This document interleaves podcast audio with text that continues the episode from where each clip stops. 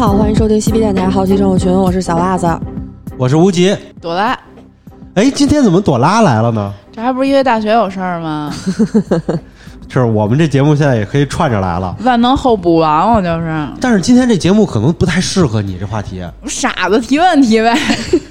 不是这这话题没法让你发挥出来啊，又不黄又不暴力。今天讲什么呀？今天讲黑客，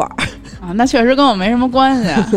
是这问题就只能是袜子来讲了，对，讲一些我专业范围里的这个小故事和小知识。就是要我我们一个是不专业，第二个是也没那么黑。经常听咱们节目的听众其实都知道啊，我呢是一个程序员，原来，但我现在进步了，现在是管程序员。是个主主程序员，就是在这个程序员的队伍里呢，多数其实是一些就是本本分分，就跟我们这样似的，天天上班的。公司呢让我干嘛我干嘛，摸着良心再说一遍，呃，公司 我就不摸着良心说了，然后他给我批了。还有一些呢，可能他们就嗯没有这么规矩，就是黑进那有公司的系统是吗？对对对，有这么一些成员，他就是会找到就是各个公司啊，或者说政府部门他们的计算机系统漏洞，然后进行攻击。高考成绩能改吗？高考成绩可以改，你来不及了。或者他们就直接拦截这个网络数据，把这个数据就拿走了，然后去达到一些自己的目的。目的其实也有很多种，就比如说可能是想从中获利的，或者就是收集信息拿出去卖的，打击报复的，还有一些呢就是就是玩儿，就是想看看自己到底厉不厉害。熊猫烧香，对，熊猫烧香，它确实这个熊猫烧香的这个创作者，他就是这么一个心态，玩儿，对，就是玩儿。呃，有新闻报道，他出来了以后，后来后来又被逮进去了。对，一般情况下啊，就是这种技术比较厉害的被抓走的，很可能会被规划成就是专门评估系统漏洞或者修复系统漏洞这么一类人，或者呢，还有一些就是，呃，这些人他们去攻击其他网站的目的，就是因为什么受到了一些不公正待遇啊，或者篡改什么东西啊，就比如说之前咱们听说过那个淘宝那个程 有一个程序员，哦知道然后给 挺惨的，要我我也这么干。那今天就是其实太专业的那些术语什么的，咱们就不讲了，咱们主要就讲一讲这些人还有这些事儿。我还以为你说今天咱们太专业的不讲了，就把这些包啊分分给大家，去什么什么地方下载就可以了。让大家玩会儿，跟他今天太专业的不讲了，就结束吧，散了就直接口播。呃，好，那今天的这个今天节目就到。那黑客这个词儿，其实它是一种亚文化的代名词。就像咱们其实很多人对黑客这个词儿是有些误解的，他们觉得黑客就是什么一些非法组织，到处捣乱，嗯，然后就是会让大家的网络或者电脑直接就崩溃瘫痪的这种坏人。但是其实呢，并不是啊。黑客本身在程序员里面是专门研究计算机和网络安全的人，他们会通过这种逆向工程的形式，找到这个产品啊、软件啊、网站、服务器里的弱点，然后去修复它。倒推，对，只是就是有一小部分人啊，会滥用自己手里的这个武器。那这个“黑客”这个词儿最早出现呢，是在一九六零年，他们当时是专门用来描述那些那个研究电信系统的这群人，这么一种文化活动。因为他们当时就是专门这种黑客是专门研究电信通话的。一九五零年代后期，美国就出现了很多的什么电话窃听，然后逃避收费的这种情况。那黑客就是专门研究电信系统的工作原理的。对当年的时候，美国其实它的这个 CIA 还利用这些黑客技术，就是电信通话技术，去监听苏联在这个东德，就是东柏林，东柏林的这个就是他们的一些通话。嗯，然后呢，但是呢，就是那个故事挺逗的，他们挺惨的，想挖条地道过去接通嘛，嗯然后就往下挖，康康康的挖，挖到底下又是沙子，然后每天又只能挖几米，又不敢些沙子，不不敢被这个被苏联人听见，结果好不容易往前挖了俩月以后，挖到了一条大粪沟，嗯，然后喷大粪水，然后美国人又开始去排粪，排完粪了以后，最后修通了以后，好不容易挖过去了以后，接通了以后，当时苏联已经知道他们他们在挖这个了，每天顶上人就在那看着他们挖，惊了！你说这是黑客吗？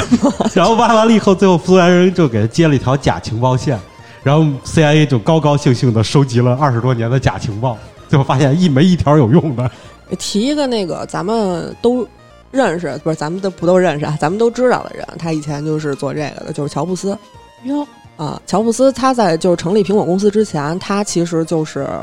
玩这些东西的。然后他当时还专门做了那个蓝盒子，去做什么电话监听啊之类的。后来险些就被抓住，然后之后就把这事儿放弃了，然后去开始做了苹果这么一个事儿。是不是因为做这个太上瘾了，所以退学了？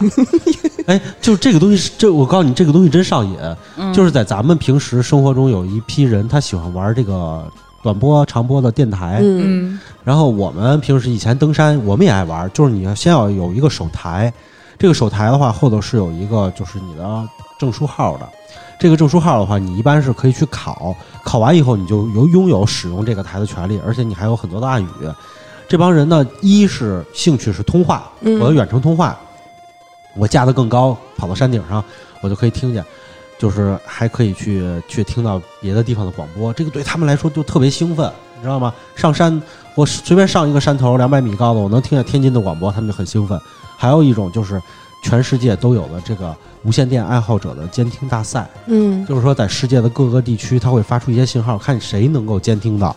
然后完了以后能够把这个东西重复出来，然后再发过去。就这种比赛经常会举行。真不知道这个兴趣点在哪里。其实说白了，这种感觉就像咱们小的时候，家里不都有固话吗？两台，然后你有时候可能会偷听父母打电话。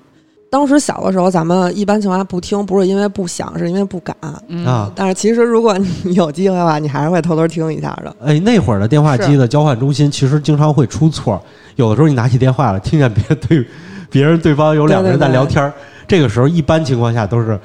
一声都不敢发的在这儿默默的听下去。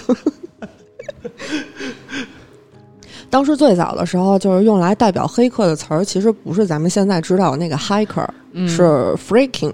然后这个 freaking 呢，它不是就是咱们知道那个怪胎那个 freaking，它的 F 这个发音是用这个手机 phone 这个 PH 发的，然后和那个 freaking 组合成的。所以简单说，当时的黑客就是一群捣鼓电话的这种怪人。嗯他们是可以使用一些技术手段去免费拨打电话，那时候打电话确实挺贵的，嗯或者就是监听别人电话的。直到计算机越来越发达了，才逐渐转型成现在的这个 hiker。嗯当时这个 “hacker” 这个词儿出现呢，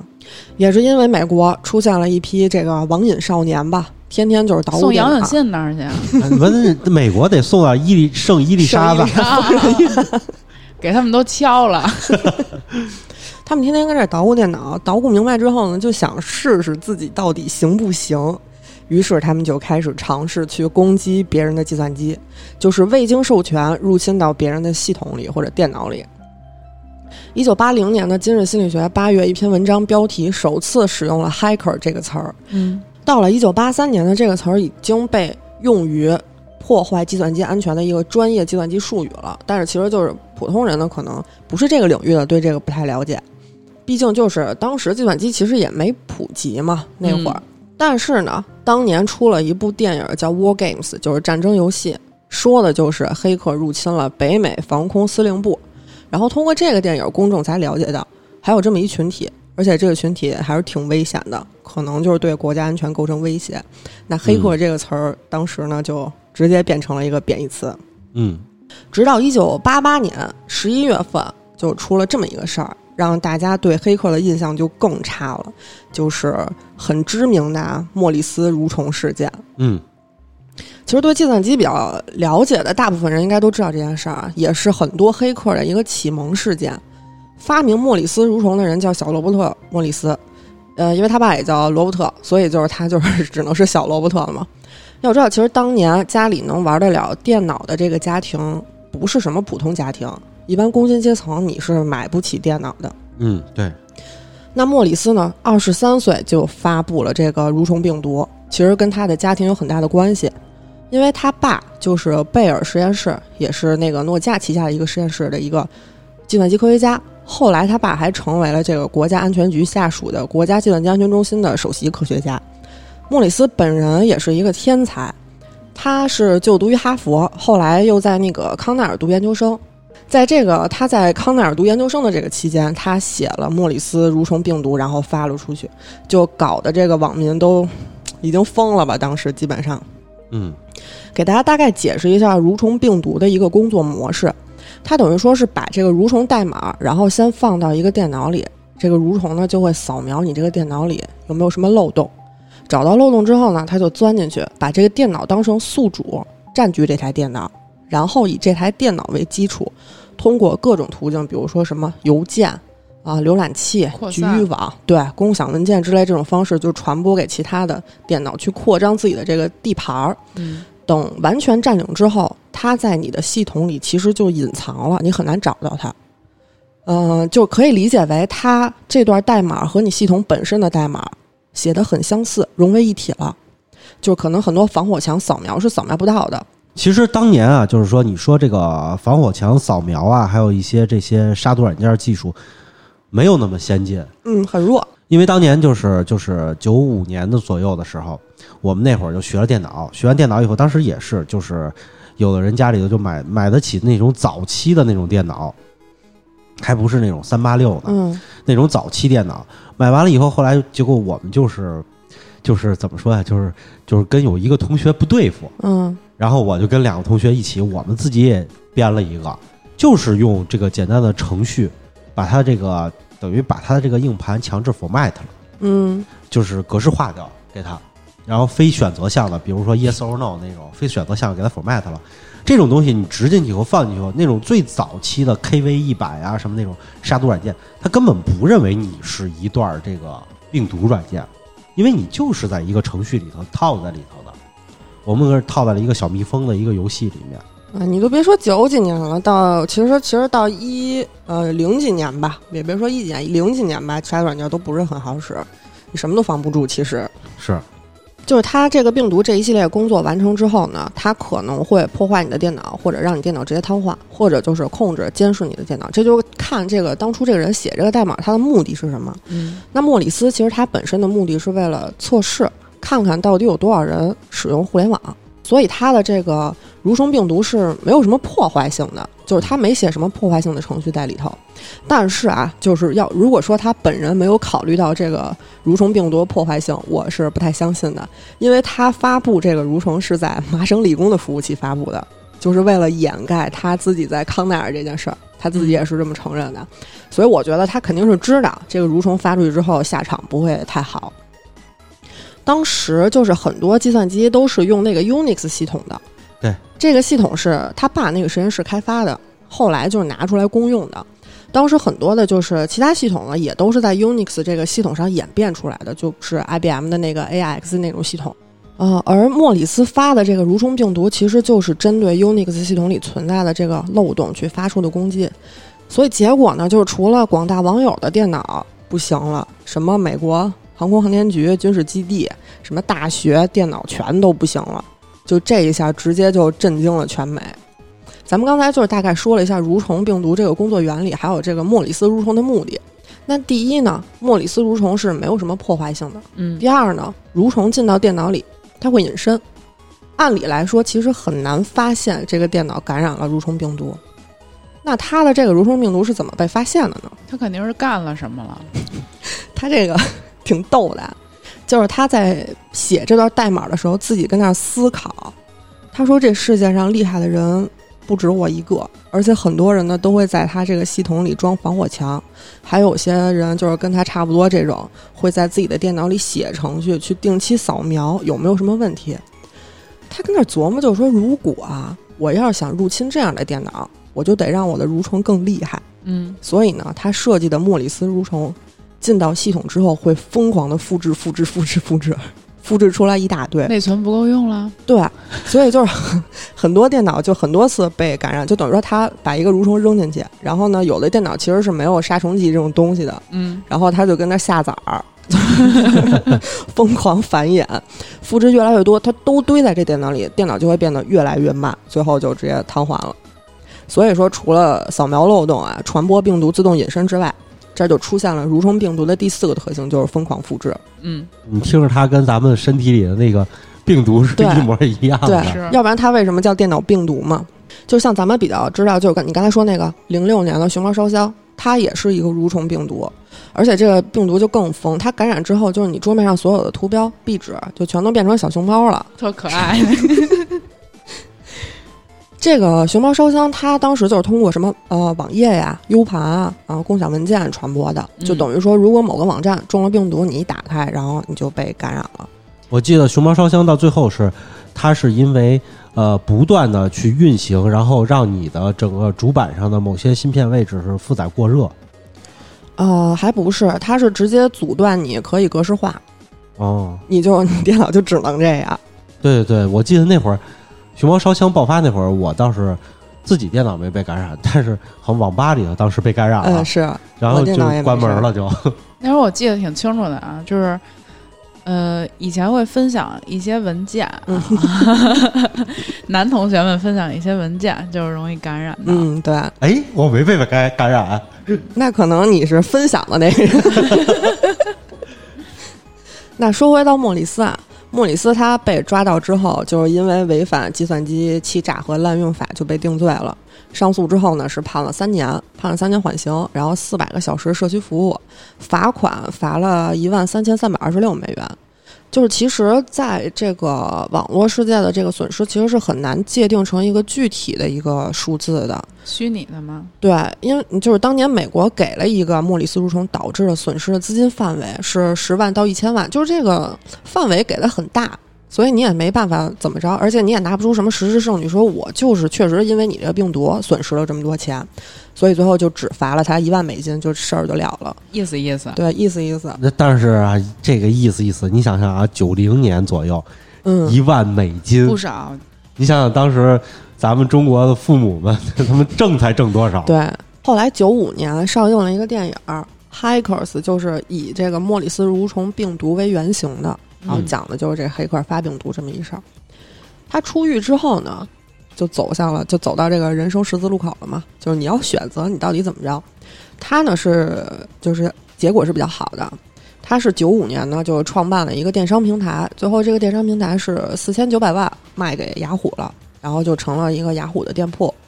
九九年呢，他师从这个孔祥中，是一个台湾的一个华人博导，嗯，拿到了哈佛大学的博士学位，同年被麻省理工聘为助教，而且在零六年的时候获得了这个麻省理工的这个终身执教。所以就是说天道好轮回嘛，他当年泼脏水给麻省理工，最后还是被麻省给收编了，对，在那个时代的话，他们这种技术人才真的是，就是也是很难得。挺稀缺的。嗯，史真香就是。就是你就想啊，就是像他们这种，一般进去之后再出来，其实就是你自己人生面临了这么一个选择的问题。确实是，对，像就刚才说那个熊猫烧香那个，他出来之后啊，其实第一份儿他就是投投简历嘛，去找工作。他说我是这个熊猫烧香的创始人。他刚开始的时候是去金山了，嗯，金山不是有金山毒霸嘛那会儿，但是金山没有用他，没有好好用他，就是金山让他当一个什么普通客服或者一个就是基层人员。因为他本身他学历就很低，对，他是一一个高职职高生，对但是他很有天赋。对，非常有天赋。可是就是。呃，通过做黑客进到监狱里边出来的人，他们的人生选择和那些普通的犯罪啊的出来的人生选择是完全不一样的。确实是，他们是有好多好多种选择，对每一种选择都让你致富。哎，有好多人啊，就是因为莫里斯这个事儿之后，他们就给自己人生了一个多的选择。对，嗯，就是我进去的这一下，其实就是跟我镀了层金似的。黑客的理想是进去，有有一部分人真是这么想的，就是说我做完了以后，公布了，你把我抓进去了，我再出来，我以我我以后是国家的，就是这个，或者是这个安全局的，或者是这个大企业就会要我。不是这其实是个误导。这不是跟小王他们一样吗？就是比谁能从更高的地方跳下来。你像那个李俊，就是熊猫烧香那大哥，嗯，他金山这块儿不是不行吗？然后后来他就自己又找吧，最后是那个熊猫安全把他给收了，当了一个类似于就是什么首席首席安全官，还是一挺高的一职位。他他那会儿出狱的时候，就是微博热搜对对对顶的前前几位顶了一天还是两天，嗯就是好多人都说说赶紧各大公司抓紧了，出来了，快抢人。但是他自己确实是没有珍惜这个机会啊，他后来确实是又进去了，就是因为他跟当时他们这个一起做熊猫烧香的其他人又弄了那个网上博彩，后来又进去了，那这个你就洗不了了。对，这个跟大家说一下，做这个游戏圈啊，开发这个博彩啊，还有这种就是这种刷钱小游戏啊，什么像这种东西，你要是进去了，你再出来是真没人要你。对对对，这个你就是真是违法了。人品问题了，嗯属于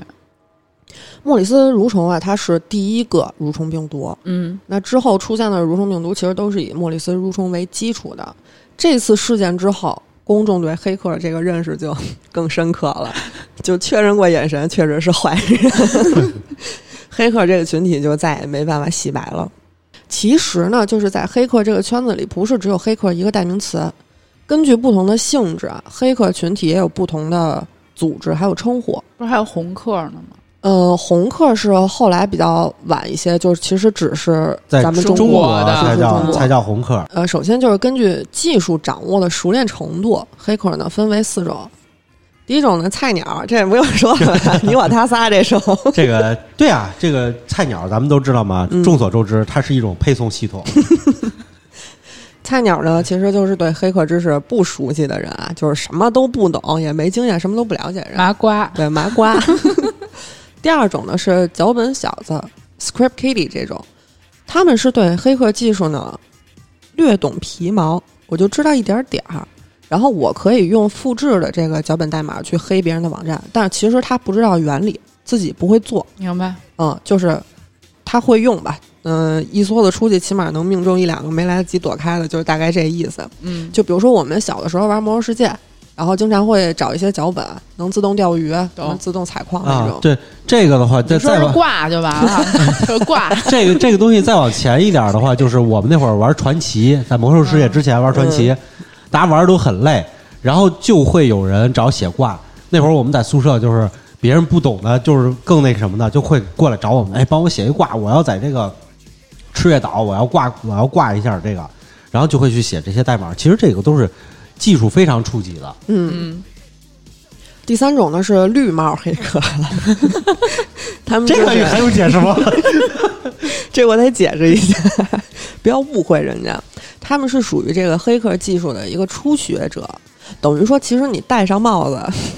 就成为了黑客的一员。虽然说他这个帽子听起来不是特好的帽子，卖炊饼的工作服，但是绿帽黑客其实是在向一个成熟黑客转变的这么一个过程。嗯和那个大佬学习，然后经常光论坛自己巩固练习技术。这绿色指的是他们的行为，他们是不会去攻击别人企业或者网站的，是属于学习阶段的。环保黑客，对这个绿绿色，众所周知，它就是一种行为啊。嗯，对。一般呢，他们也是用靶机来练习，然后所以就没有什么危险。用什么？靶机。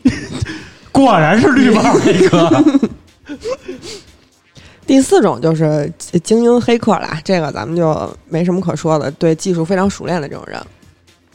那根据他的行为，黑客呢又被分为四种不同的类型，一般是黑白灰蓝这四种颜色去区分，都是戴帽子了，这些就。嗯。黑帽黑客呢，就是大家印象里这种，为了达到某种目的或者就是一己私欲吧，去违反计算机安全法，就是一些非法黑客团体。所谓的我我把你黑了，对对对对，白帽黑客一听就是反着的嘛，跟他们，他们是属于计算机安全专家，嗯嗯、在各个企业或者政府部门工作，他们平时会利用这种渗透测试这种方法，或者就是我打我自己的方法去找到这个企业的安全漏洞，然后把这个窟窿补上。所以说，白帽黑客说白了就是啊公司或者网站授权给他们，让他们去攻击系统。嗯，叙利亚的词也是，黑帽是叙利亚的词，擅自行动这块儿的。所以说，黑白本来就是对立的，在我们不知道的情况下，有很多大企业啊或者政府部门经常会出现这种黑白大战的事儿。嗯，对，灰帽呢就比较有意思一些，他们没有什么利益上的目的，就是就是为了玩儿，说白了。啊，就是挑战我自己，看看我自己有到底有多能。他们是不会非法利用获取到的这些东西的。然后还有一些就是刀尖儿舔血，在法律边缘疯狂试探。就是他们啊，就是会经常就是把自己找到的这个漏洞发在某些暗色调的网站上 的论坛里，然后呢，就跟这个就是这些有一些论坛是专门这些黑客的集中地，嗯，嗯，我公布出来以后就显得我牛逼。就是一种自我展示欲，哦，underground，对我公布的越多的话，别人就越觉得我厉害。他可能以后有有些人有什么事儿就来找我来了。你都别说是集中地了，这个暗色网站是怎么来的呀？这 不就是他们弄的吗？他们灰帽就是找到有一些网站漏洞之后，他会联系人家说：“嗯哎，你看你这儿有一这，要不然你给我点钱，我给你补了。我以为怪盗基德呢。反正就是你你看你吧，你要是不补，我也不弄你，就这么着。所以他们这种行为就是处于法律边缘的，就看到底到了这个十字路口的时候，你是往黑白哪边走。嗯。他这个很容易就是越界，就比如说，就比如说那次就是就是我也忘了是多少年前了，大概是两千年初的时候，有一个灰帽黑客，他找到了微软系统的八个漏洞，然后他就找微软去了，我说我要卖给你，你给我点钱就可以了。然后当时微软就没理他，就是觉得我们这边的白帽很厉害，就是他们都会自己找着，然后补上，也反正处理不及时，然后他生气了。生气了以后，他真的把这个漏洞卖出去了，卖给这些要攻击微软的人，造成了当时的微软的系统的瘫痪。这是不是就是那个以黑化？嗯、确实有很多的这个黑客是就靠因为这种原因逐渐黑化的。对对对，就是他们刚开始是玩儿，然后完了以后呢，也想替人家补，但是因为他们是没有这种公司约束，也没有组织约束，也没有什么纪律性，他是完全是可以一念之差就跳到黑道的。是，就是让人家给打击了一次之后，然后自己 ID 就改了（括弧已黑化画上那些浓妆在电脑上敲。就其实他们确实就是属于这种比较独立的技术人员，本意呢不是为了犯法。但是黑客这个群体大家也都知道啊，从入门到入狱其实用不了多久。基本属于一条龙服务。对，凡是啊，在这儿说一下啊，凡是没有拿到文字授权擅自入侵他人系统的，都是违法行为。）。嗯，蓝帽呢，简单说一下啊，它是属于第三方的白帽黑客，就是属于就是在专门的计算机安全工作的呃计算机安全公司工作的人，嗯啊，这种企业就是专门给就是做网络安全外包的，就很多企业他们自己不养不养人，然后就找一外包公司定期来帮他们处理一下，然后还有一些企业，就微软就会，他会雇佣很多蓝帽来跟自己公司的白帽就 battle，查漏补缺，精进技术，对对对，他们每年都会有一些这些网络大赛，嗯，嗯，然后呢会让外包公司参与。然后咱们比如说咱们国家的话，就是这些三六零、嗯，金山什么的，他们都参加过这些金山差点意思，都参加过。我说嗯，是，听着程序员这业余生活也挺精彩的，确实是，就是除了在公司里边打代码，回家也能打。但我们普通人是加班啊，就是他们真的很精彩啊！像我弟每天就是早上起来大概七点起床，送完孩子，嗯然后就到公司打代码，然后一直打完了以后晚上回家吃完饭接着打代码，打到晚上大概一点钟的时候睡觉。但是你每次打代码打的可都是不一样的东西，其实挺有意思的。我愿称程序员为艺术家，手艺人吧，就是把一个东西从无到有嘛。行行，啊，你们不理解我们这种快乐。不懂。咱们大概了解了一下黑客的这个历史和分类，那咱们就盘点一下一些著名的黑客，其实是很多人非常感兴趣的一个话题啊。嗯大家对顶级黑客的理解都不一样，就是咱们有时候去网上查的时候，基本上你查的每一个版本，这个人列表都是不一样的。今天就说说我觉得啊比较厉害，或者在黑客界确实是有惊人之举的几位大神。嬉皮电台小袜子榜单，对对对，袜子榜对现在是。咱今天不管他做的这个事儿是好是坏啊，肯定不是什么好事儿，就是单从技术层面来说一下。嗯除了刚才咱们刚说的这个啊，莫里斯，嗯，蠕虫病毒创造者，第一位咱们要提的就是凯文·米特尼克，他绝对是黑客界的一个开创性人物，是第一个被 FBI 通缉的黑客。就你从哪个榜看都能看见他，对对对，他基本上是所有列这些的榜单里头，就是可能别人会有争议，但他没有。第一名，对，稳稳的第一名。他一九六三年呢，在美国出生，小的时候就是咱们刚才说那个 Freaky 玩嗯电话的。一九七九年，十六岁啊，他第一次未经允许进入了别人的计算机。他当时是黑进了 DEC，是美国的一个，也是一个计算机公司，盗取了这个公司的软件，然后呢，造成了大概近百万的一个损失。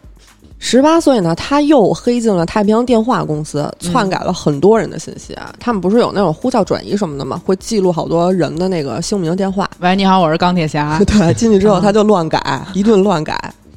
八二年呢，他黑进了美国防御司令部，这个事儿就是我们刚才提到那个战争游戏那个原型。他也是第一次让公众意识到黑客其实是会对国家安全产生威胁的。嗯，八八年呢就被抓了，圆满。对，圆满被判了镀金去了嘛，被判了一年有期徒刑和三年居家监禁。三年居家监禁马上就要完事儿了啊，马上他就要获得真正自由了。他又黑进了太平洋电话这个语音信箱。他当年是这么回事儿，他被判了一年以后，三年居家监禁，不让他出去。不让他出去以后呢，他就说：“那我不出去的话，那我家里放放个电话吧。”是我我要联系技术的时候，是我要联系别人。结果呢，就是他就没忍住，他又觉得这个自己就有手艺活啊，然后就是马上快到的时候，他就利用这根电话线，他就又给人家黑了。嗯，对这个事儿之后呢，FBI 就发了一个通缉令，但是呢，他有大概三年的时间没有被抓住。他用克隆手机隐藏了自己的位置，然后还黑进了美国最大的电信和计算机公司，窃取密码，然后修改了网络，入侵了很多的很很多人的私人电脑，去窃取了身份，制作了假身份。反正就是通过各种黑客技术吧，逃了将近三年。当时呢，他是被 FBI 称为秃鹰，成为了他们最想抓的人。他是写代码都写秃了，是吗？哎，我还可以，其实人家头发还可以，不是特秃那种，也稍微有一点。这会儿还年轻，对，那会儿还小呢。九五年二月十五号，FBI 终于找到了凯文，而且是借助外力的帮助。当时他们是找了一个日籍的网络安全专家，叫上村什么，我具体那字儿叫什么我给忘了。反正最后就是魔法打败了魔法，然后被抓住了，数罪并罚。这次被抓捕之后呢，他在监狱里待了五年。因为他曾经入侵过国防司令部，而且他的黑客技术太厉害了，就好多人传，只要他想，他就能射导弹。他说那个就是说，人家传说啊，就是他只要有一个电话亭，对，吹口哨，然后朝着电话亭里打一电话，吹一口哨，全美国的导弹就能都发射了。对对对，所以就是入狱期间，他有一段时间是被单独监禁的，就是你什么都别干了。而且呢，禁止使用除了固话之外的任何通讯设备。最早的时候，固话连都都他妈连固话都不让他使。不，他入狱了以后，监狱啊也听到这传说了。就是后来监狱想了半天，就把他待的这个单独的监狱里头，把电线都给抠了，就让他完全碰不到有电子的事。过了一原始人的生活。对。九七年呢，他的这个黑客粉丝在网上发了新的蠕虫病毒。他们就是要求释放凯文，因为他当时就美国政府抓了很多的黑客，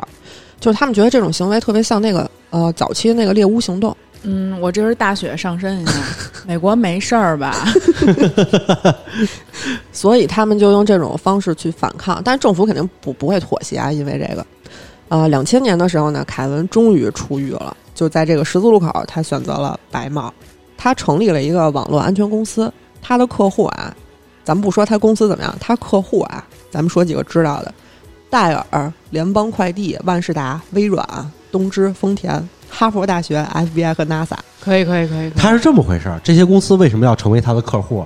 就是因为传的太神了。他出来以后，成立了这家公司以后，还什么都没干呢，这些客户全找上他了，意思我来交保护费，大哥您别黑我。反正他肯定是黑客界的一个非常传奇的人物了，就属于先驱者。他属于最早一批黑客，而且他结局也不错，就是跟莫里斯一样，他们是属于成功转型的那种黑客嘛。对，而且就是，而且就是凯文在故事的后面，袜子讲到后面的时候，其实跟咱们中国的这个黑客大战的时候，还有一场对决。嗯，接下来讲这个马修·贝文啊。他是一个英国黑客，一九七四年出生，非常有名儿。一九九六年六月二十一号，美国空军和国防机构指控他发动了信息战。当时美方在抓到他之前，一直以为他是一东欧间谍，嗯，不知道他是一英国人。据说啊，马修是差点引发第三次世界大战的两名黑客之一。他跟凯文一样，他也是从 Freaking 开始的。然后九零年的时候，十六岁，马修呢就黑进了韩国的原子能研究所，火，窃取了一些韩国资料，但是没有被人发现。嗯过了两年之后，他因为太想知道 UFO 的事儿了，然后就开始在家里研究怎么能冲进美国空军的这个系统里。咱们之前 外星人的时候也说过，美国空军确实有点东西哈，是吧？但是美国空军系统你不是你想进就能进的，嗯何况这时候他还是一小孩儿呢。那在这个期间呢，他就找了一小伙伴儿叫理查德·普莱斯，他是一美国人，然后俩人就一块儿研究怎么黑进去。九四年的时候，他俩终于突破了美国空军设下的这个障碍，冲到系统里，然后找到了他们想找到这 UFO 的资料，组合出道了对，，组合出道。美国空军一开始啊没发现什么不对劲儿，嗯，后来是因为什么你知道才发现的吗？因为他俩太皮了，他俩把韩国原子能研究所这信息给复制到美国空军去了，美国当时就惊了，说这要韩国知道了，怎么弄啊？韩国要是知道我们知道了怎么办？他他们到底知道不知道？我们知道了，禁止草啊！对，而且我们这个要是让别的国家知道也不行啊，所以就赶紧联系这个中央情报局，然后设了一圈套。然后马修这个美国同伙理查德·普莱斯就上钩了，很快就被抓捕了。他自己就把自己家住哪儿给献出去了。嗯抓了他之后才知道还有另一个伙伴就是马修，但是当时他们都不知道马修是谁，因为他们只是在网上交流经验嘛，一起研究这个黑客技术，彼此都不知道对方的真实情况。中央情报局就拿了这个理查德的电脑扫了一遍又一遍，就企图找到一下找到一些踪迹，但是什么都没找到。直到九六年，两年了，才找到马修，然后联合这个英国警方进行批捕。美方呢是怀疑马修盗取了美国空军资料，然后转手卖给了其他国家，要求引渡到美国去接受审判，嗯，但被英国拒绝了。这这这招你听着多耳熟？嗯，是是是，九七年底呢，英国判定这件事儿没有证据，无罪释放了。但是咱说到这儿啊，说它是能引发三战的这个确实有些夸张，因为我觉得韩国不会主动打美国，那 给你就给你了。呃，这个就就算韩国研究点什么，他也引发不了三战。嗯，呃，下面要说的这个人叫阿德里安·拉莫，一九八一年出生在美国，他是一个古巴人，嗯但是他一八年三十七岁就去世了，就是嗯，不是很 不是什么长寿的黑客。他其实是一特别怪的人，他大部分时间是就到处溜达，是一沙发客，没有什么固定居所。年轻的时候，其实他没做过什么特别有害的事儿，而且他早期黑进别人系统，就经常给人家修复。呃，零一年的时候，这是雷锋啊！我黑你黑进去了，哎，你有漏洞，我给你修一下。对，零一年的时候，还有一个美国一个电信公司还公开夸奖他说，觉得他不错，然后他自己也觉得自己怪不错的。然后在零二年二月，他黑进了《纽约时报》的系统，把自己的名字加入了内部专家的这个数据库里。之后呢，《纽约时报》就对这件事儿提起了诉讼。然后零三年的时候呢，呃，发布了对他的逮捕令。躲了几天之后，他自己直接就去加利福尼亚自首了。嗯零四年，他被判两年缓刑，居家监禁半年，赔偿六万五千美元。咱们知道，就是外国有一个类似于百度百科的这个网站是维基百科，嗯，它还有一个分支小网站啊，叫维基解密。嗯在这个网站上，经常就会发一些泄露出来的文件，包括一些军方资料什么的。零九年二月呢，给维基解密提供内容的这个名单泄露了，公布在网上，拉莫就是其中之一。嗯，那拉莫知道这个名单被公布了之后，他自己主动就去联系了这个美国陆军。他说这些资料不是我黑的，是是切尔西曼宁，也是就是被军事法庭间呃定了一个间谍罪的一大姐，说是他给我的。那这件事儿就导致很多黑客对他行对他这种行为非常不耻，说他是间谍，说他是泄密者。后来就是美国在阿富汗打塔利班的时候，拉莫拿到了一些军事消息，打算泄露出去。收到风声的美国军方赶紧就把他给抓了。那这事儿就比较严重了，就已经真是危害到国家安全了。呃，危害到他们那边儿那，操！我觉得，但是对阿富汗来说，其实可能是一好消息。所以这个事儿呢，就是他被抓了之后判了三十五年，但是他还没有蹲完监狱就去世了。据说是因为药物成瘾、滥用药物导致的，不过到底怎么回事儿也没人知道。嗯，这这事儿就在美国药物成瘾，那你怎么来的药物还蹲着监狱里药物成瘾？嗯，不过他也去世了，也挺可惜的。他一八年去世了，他再坚持个两年多，阿富汗问题就不成问题了。嗯，这个人其实他成就跟技术都不算什么太出名儿的，但是他是属于黑客界一个比较典型的反面教材，在这个黑客圈子里，其实也很多人唾弃他。他就是像刚刚才咱们说的那种，他自己把路给走窄了。是其实他本心不是什么坏人，就刚开始的时候还做过一些免费修复这 这种事儿，后来我觉得后边就稍微有点报复社会了。接下来这个人呢是阿尔伯特·冈萨雷斯啊，这个人非常非常的有名儿。他一九八一年出生，十二岁的时候买了第一台电脑，十四岁就黑进了 NASA，哎呦啊，这少年成名啊。他管理了一个非常有名的黑客组织，叫 Shadow Crew，这是一个真正的网络犯罪组织。他们几乎黑遍了全美所有的大型零售商的这个系统，盗取信用卡信息，然后把别人钱取走。咦，这个就实用了，这个 你别瞎说话。除了直接网上交易这个盗刷信用卡，还有其他的手法，就是咱们卡不是都有那个磁条吗？是，呃，就是基本上的信息都是记录在这个磁条里的。他拿到这些信息之后，就可以把这个信息编写在一个空的卡的这个磁条里头，然后用这个卡去取钱。复制了。哦对，然后他们还在这个呃颜色比较深的这个网络里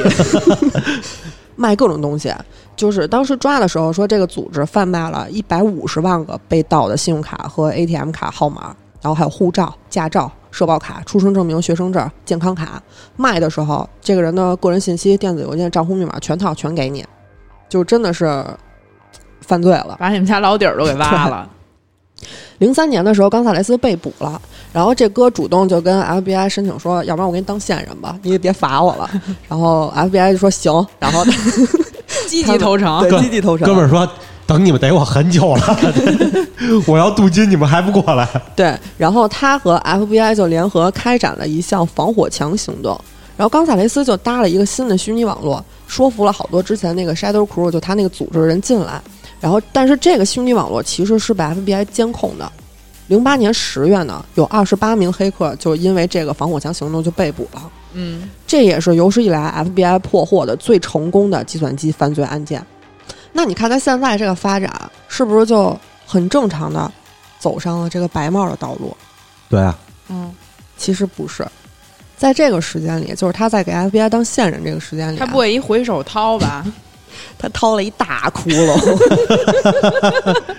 一看他把他自己那个叫 Shadow 那个组织里的人叫过去，就知道有问题。冈萨雷斯啊，他他倒不是这么掏的啊，这些人确实就是给献出去了，等于说。嗯，冈萨雷斯呢，又创办了一个新的组织，叫做 Operation Get Rich or Die，就是这个名字就是要不有钱，要不死。那你一听有志气，肯定是有志气犯罪组织了。他们在零六到零八年，正好是他当线人这个期间啊，窃取了一点三亿个银行卡号码。等会儿我问你，这一点三亿个银行卡卡号码是都是美国人的是吗？嗯，对，基本上。好，干得漂亮！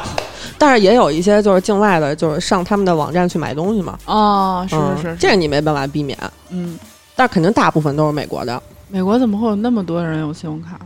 他们人手一张，哦，嗯，就跟咱们现在用支付宝差不多吧。那被黑的公司啊，都是在美国本地比较有名的公司。说几个咱们比较知道的嗯，，Seven Eleven、哦 Forever Twenty One 这种，哦嗯，都算是比较知名的公司。Forever Twenty One 在中国是完了，可能是被他黑的。他，你看他这种行为啊，他以为自己整挺好的，就是我这都帮着你了，你肯定不会查我。嗯，这边呢，我还能继续违法挣大钱。但是最终他这种双面间谍的行为还是被发现了。一零年三月被判了二十年。他自己在接受采访的时候说：“我其实挺后悔的。没做的更大，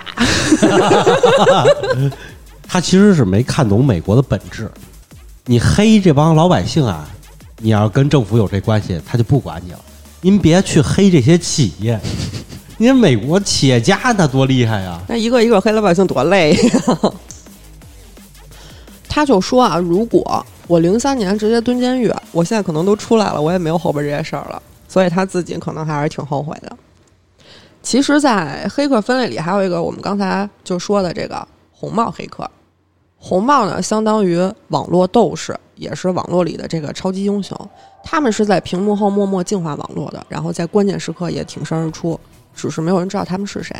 也是民间组织。对，民间组织。嗯，说到红客崛起啊，就要提到这个九九年，九九年五月八号，是那场圣战吗？嗯，九九年还不算圣战，就是嗯其实当时是这个中国呀，就是中国，就是从那个苏联，因为刚开始的时候，美国反苏反的很严重，后来结果中国跟美国建交了以后，就是美国对中国呀，其实刚开始的时候还挺开放的，因为那会儿我们的国民的生产总值和这个人均 GDP 是不构成任何太大威胁的。咱们也没强那会儿。对，然后呢，就是但是到了九十年代的时候，咱们其实已经改革开放开始一段时间了，经济也已经开始往往上走了，而且呢，九零年的时候，咱们都知道，九十年代的时候，苏联已经解体了，嗯美国最大的威胁已经消失了，他就开始要羞羞打打一下自己的这些小弟呀、还有一些就是这些看不惯的人，比如说像咱们，之前就发生了银河号事件。银河号事件就是咱们一艘银河号商船，啊、然后呢，在公海上，美国指责它运有这个违禁物品，需要查。然后当时咱们就没理它，往回开。结果美国关闭了 GPS 系统，让这个银河号在海上漂了一个月，实在是坚持不住了。最后上船搜查，这也是变成了今天我们网络世界里大家流传的这种中国当年的一个耻辱事件嘛。嗯，而且也激发了中国当时我一定要修自己的北斗卫星系统嗯，这个想法。再有一个就是九九年这个事情，对，就是攻占，就是不是是轰炸这个中国驻南联南联盟的大使南斯拉南斯拉夫大使使馆，嗯，当时这个事情爆发了以后，呃，怎么说呢？就是群情激昂，嗯，是。而且呢，就是有很多人都跑上街去去示威。美美国大使馆前头示威。嗯。我印象最深的是，当时有一个照片，组织中学生游行来着，孩子他拿着弹弓去崩美国使馆的玻璃，哦嗯。然后呢，这个照片被拍下来以后，被当时美国的媒体转载嘛，有这么一句评论，当时很震撼，就是说，美国的媒体啊认为，因为他们已经当时七几年和咱们建交了以后，到现在，呃，将近三十年的时间，美国的媒体一直在向中国宣传美国的自由民主和它的好，嗯而且呢，这三十年时间是很有成效，因为在当年我们这一代人看来，那美国就是天堂，你就看看咱们去美国。小时候课本儿是有多少歪屁股的事儿，哎，对对，华盛顿砍樱桃树是吧？然后就全都是这些东西。然后呢，结果美国媒体震惊的发现，他说，原来这一代吃着麦当劳、肯德基长大的孩子，他们居然还这么热爱自己的祖国。嗯这是原文的的标题，是美国媒体很震惊，因为他们这种糖衣炮弹不需要三十多年。你想，他们造成东欧政变才用了多长时间？嗯也就是个十几年、二十年，他们就产生了那种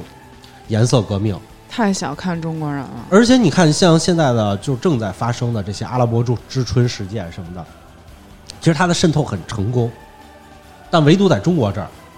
轰炸完了以后，居然中国人是这种态度，而且可以说是从这儿开始，尤其是翻过年来，中国加入了这个 WTO，然后经济开始腾飞，然后人民的自自信感就一步一步增强。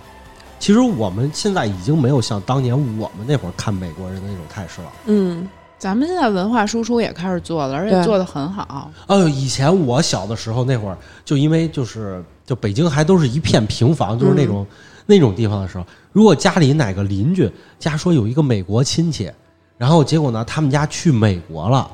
哎呦那种感觉，你去美国洗个盘子，就跟跟这边你给个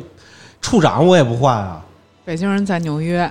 小时候咱们看美国，哇，美国，现在 美国，现在不叫丑国阿丑。对。就这个大不大大约是这个时间段，这个九九年之前嘛，啊、大概呃也不是 就是之前九九六年左右，嗯我的老师给我讲课说过这么一个话，说我们现在来算一下啊，这个经济 GDP 水平，以中国现在的增长增长的速度，我们呢还需要有六十年的时间，我们就可以追追上美国今天的这个成就了，达到美国当时的这个 GDP 水平。如果要是想追上美国，可能我们还需要一百多年时间。还给我们草算了一下，然后同学还问呢，那这个第二名呢？日本呢？追上日本呢？那会儿日本也还可以呢。老师说这个也得需要很久，那可能也得要个小一百年。老师太不自信了。呃当时人没有人相信，没有人相信，确实是这样。而且就别说别说那会儿了，就是哪怕到了二零一零年左右的时候，都没有人相信。说实话，确实就是咱们从小到大，可能很多零零后的孩子，他们出生的时候看到的就是到处都特别好的高楼大厦了。但是我们真的是眼见着国家一步一步一步变好。是啊，是。对，咱们说回来这个红客这件事儿啊嗯，九九年五月八号的时候，嗯，以美国为首的这个北约部队投下了五枚炸弹，轰炸了中国驻南斯拉夫大使馆，当时是造成了三人死亡，两个人失踪，二十多个人受伤。那中国政府和人民其实对这个 暴行吧，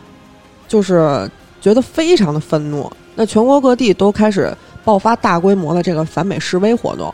然后就像咱刚才咱们也说了，游行示威什么崩弹弓的之类的。但是美国呢，只是轻描淡写的回了一句“失误”，就在他们眼里啊，咱们就只有挨打的份儿，我炸你就炸你了，我不需要跟你说什么。那为了给美国一点颜色看看呢，这么一个民间组织就默默地计划了一个反美爱国行动，就是中国红客。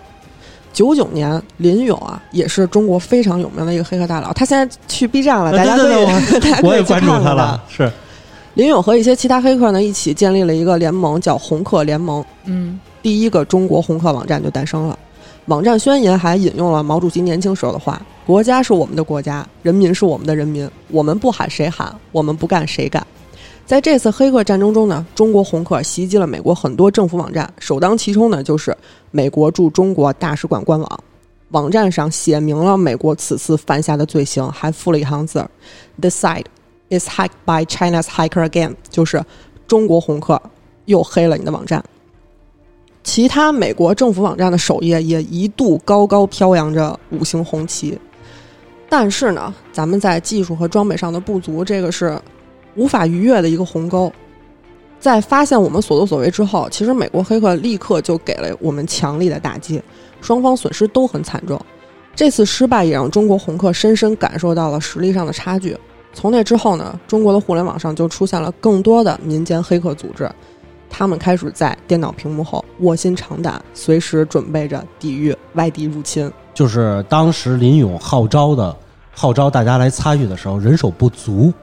因为在这个时间段的话，中国确实有一批程序员，嗯。但是的话，绝大多数的程序员他们其实工作很繁忙，他嗯不像我们今天现在这样，就是有这么多的电脑技术公司，其实他们都是有很多事情要做的，所以最后林勇没有办法，他就联系了各地的网吧，利用他的算力和这个分包能力，还有一些就是比较爱好的这些呃学生啊，还有一些。人就就是他在论坛里头，当时的那些论坛里头号召的，所以那会儿的话实力并不强，在美国黑客反攻咱们国家网站的时候，根本没有任何防守能力，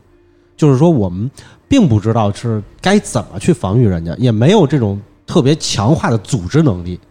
去搭建它，嗯所以这会儿其实留下了遗憾，嗯这也是为后来一次战争提供了一个坚实的基础吧。对就是大家一定要有组织。有经验了吗？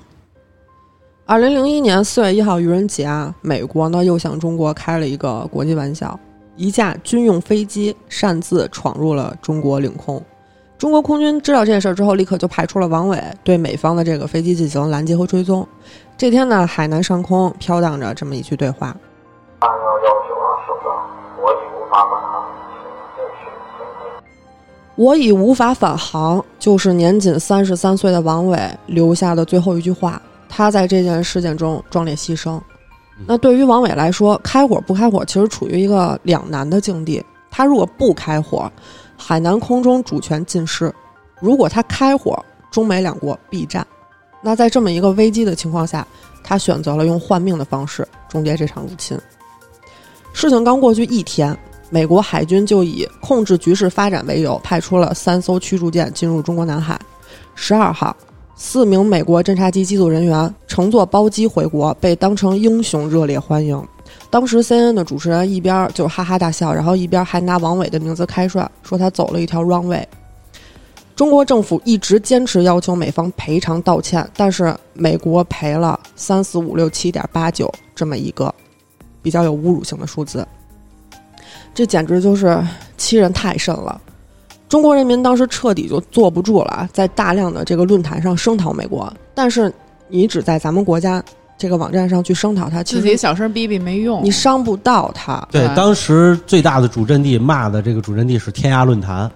但是其实的话，你在天涯论坛上骂的话，就是美国人真的也太看不见。你等于就是关起门来骂人家。对，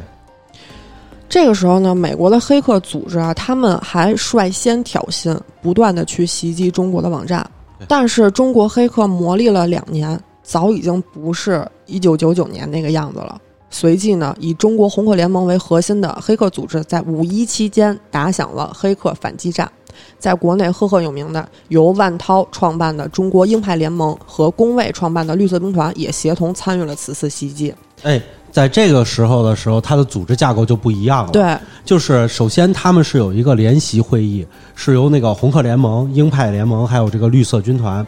绿色兵团叫嗯绿色兵团，然后他们之间是有一个相互的协调。嗯然后其次，就像我们这些技术不行的这种曾经参与过的这种，我们是变成了中层，是干嘛呢？是不断的是把任务下分，嗯。下分完了以后呢，而且上面传过来的这些集体的，比如说我给你一个 IP，咱们来是攻占这个 IP，然后或者说是我什么时候开始停止攻击，然后转换目标，嗯。这样的话，其实就一下就变成了一个有组织、有序的一个进攻，而且顶头的那些操控者们，他们都是技术大牛，嗯。他们能够集体的制定战略，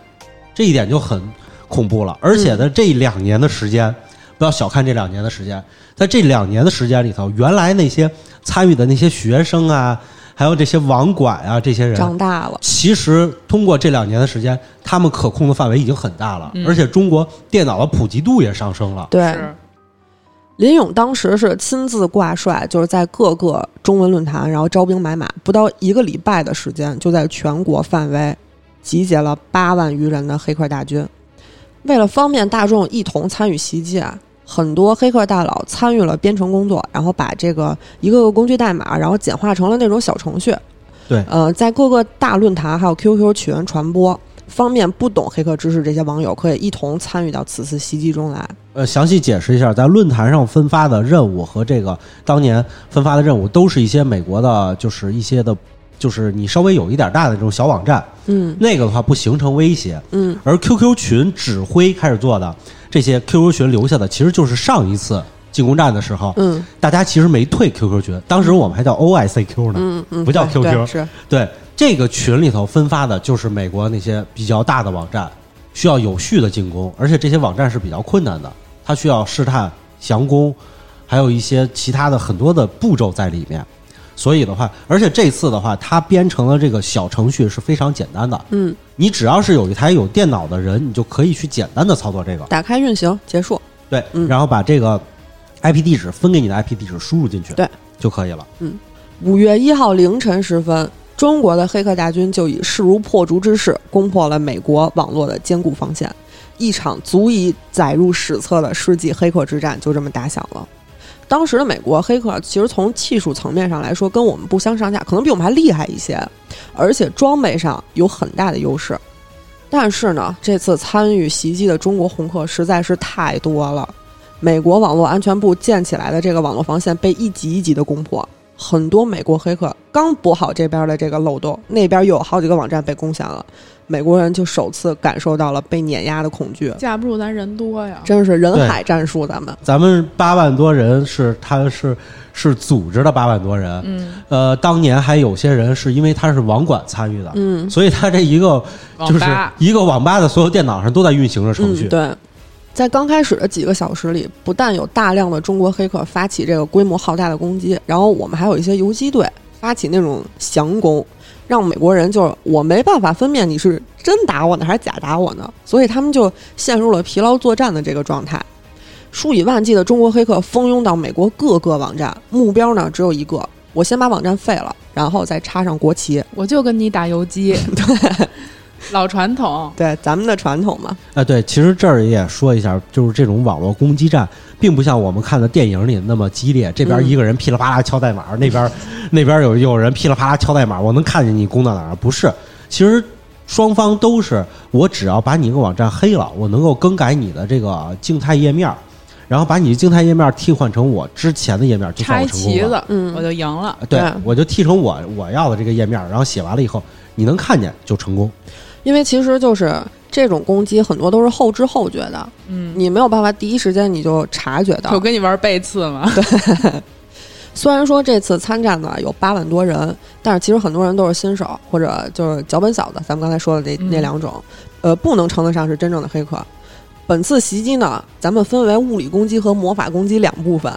红客联盟它是给每个人都分发了一个叫做 Flu 的这个软件儿，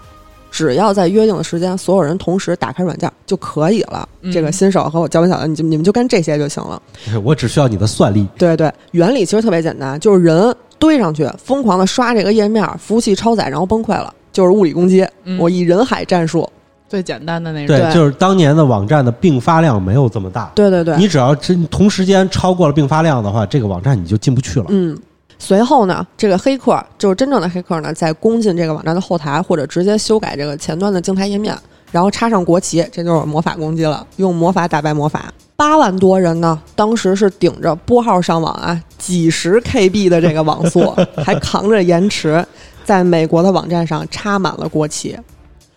五四青年节这天，这次行动再次达到高潮。一天之内，美国九十二个网站集体崩溃，并且成功冲垮了美国白宫网站。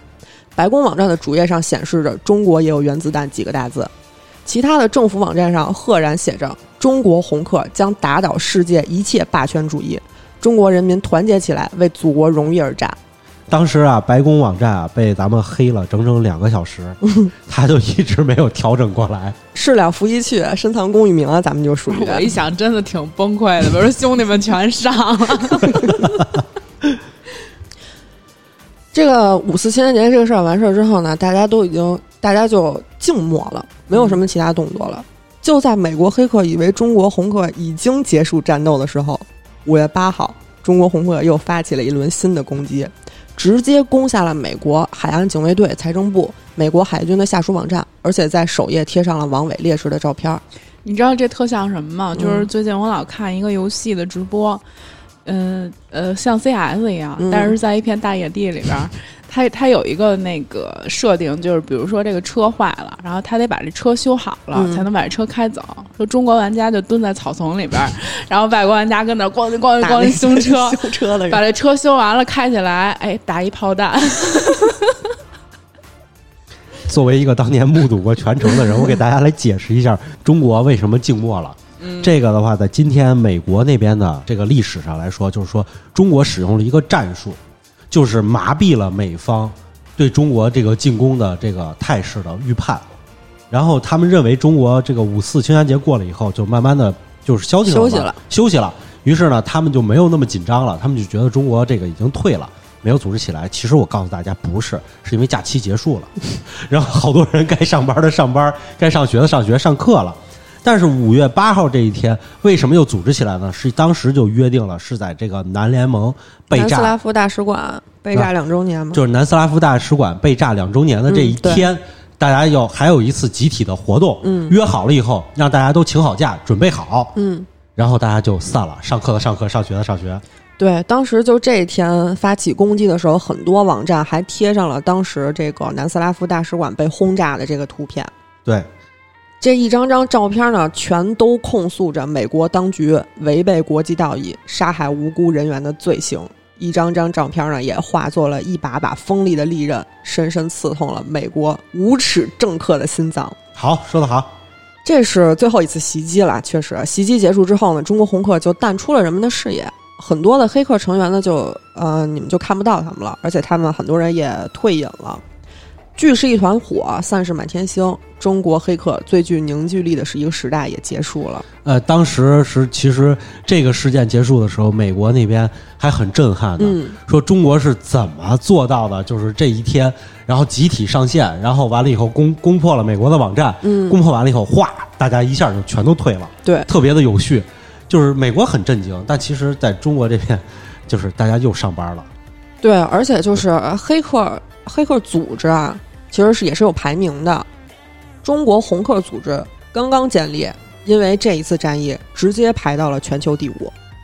唰就上去了。然后据相关人士统计啊，当时就是这次啊被攻陷的美国网站高达一千六百多个，包括九百多个政府和军方的网站。但是咱们这边呢，也有一千一百多个网站被攻击了，主要网站也有六百多个。但是跟上次就是两年前的这个失利相比，我们已经取得很明显的胜利了。那二十年后的今天呢，咱们国家互联网发展也是真的非常快，各个互联网企业还有国家也都在积极培养白帽黑客来抵御这些攻击。疫情期间，三六零安全捕获了一个利用新冠肺炎疫情题材投递的攻击资料，嗯是印度黑客组织的。嗯他们是利用疫情作为诱饵文档，然后窃取资料，对抗击疫情的医疗工作领域发动了这个攻击。这个资料它是以邮件的形式去投递给疫情相关工作人员的，然后打开之后是一表格，标题是“武汉旅行信息收集申请表”，而且显示这是一个受保护的文档，你点击启用内容之后才可以填写详细信息。简单说，就是你点击了这个启用内容这个按钮之后，黑客就可以得到你电脑系统的密码，然后窃取你电脑里的资料。类似这这种事真的是不计其数啊！疫情刚刚开始一月底的时候，就监测到了一些可疑的邮件和文件。这些黑客呢是伪造了一个假的 QQ 邮箱，就网站，嗯这个地址页面都是假的，安全验证也是假的。然后咱们人输入了账号密码之后，他们就可以直接盗取信息。这些黑客是用基层党组织和党员防控疫情重大事项报表和南部杜氏中医现方这种疫情相关的文件去钓鱼。通过这些文件名儿，咱们可以分析出来，此次攻击的主要人群还是政府部门工作的人员。是只不过是被我们发现了。二月三号呢，就发布了通告，通知各个单位保护好个人隐私安全。然后二月十一号的时候，还发布了关于有境外黑客组织借新冠呃借新型冠状病毒感染肺炎疫情对我攻击的预警通报，要求各个单位严加防范。嗯我就不知道他们这个，他们这个公司就是这个，或者说这个黑客黑客组织啊，他攻击我们、窃取我们疫情防控信息的这个有什么样的一个目的？这个很简单啊，就是咱们其实呃，在这个疫情这个期间多次就是有这种疫情人员资料被泄露的情况，就是包括谁谁谁中招了，然后一般咱们不是发公告的时候都是会隐去这个人姓名吗？这东西直接被爆出来了，就是引起慌乱、引起恐慌，这都是黑客所为。嗯而且咱们国家抗疫效果挺显著的，很嗯很多国家都不行，他们就是想拿到咱们的这些资料。他们是想拿到不行的资料是吗？他们想拿到行的资料，然后让他们行起来啊！他们不是不行吗？那这这已经直接告诉他们了，就是啊，让他们抄作业，他们都不会抄。咱们没有必要把这些事儿保密，主要而且主要就是什么？印度的黑客，你拿它干什么呀？你看你们那儿喝点牛尿，擦点牛屎，印度的黑客，他是呃全球黑客的一个温床吧，算是，我好像听说这个印度的程序员什么都挺厉害的，确实厉害，确实厉害，人是不是人多的国家这程序员就厉害？有可能。印度它是属于什么？他们是属于有一个黑客组织中转站，很多黑客呢，呃，做一些间谍行为，然后是在印度这边做的，然后再把获取到的资料，不管是什么资料啊，去卖给其他国家。你总有一些国家想得到某一些国家的某一些资料，就这帮程序员好好九九六吧，别老干坏事儿了。说你大多数都是好的，好吗？其实咱们现在网络战、信息战很多啊，网络安全其实早就上升到国家、国防、军事、经济这些领域了。嗯咱们看似平静的网络世界，暗地里其实风起云涌，还是确实是这么说的，有人在替我们负重前行。嗯，中国的这个啊网络安全专家其实一直在替我们阻挡这个病毒入侵，其实和疫情期间的医务工作者一样，他们是净化的网络世界。而我们呢，作为普通的个体，其实也应该提高一下啊自己在网络世界的卫生意识，培养一下卫生习惯，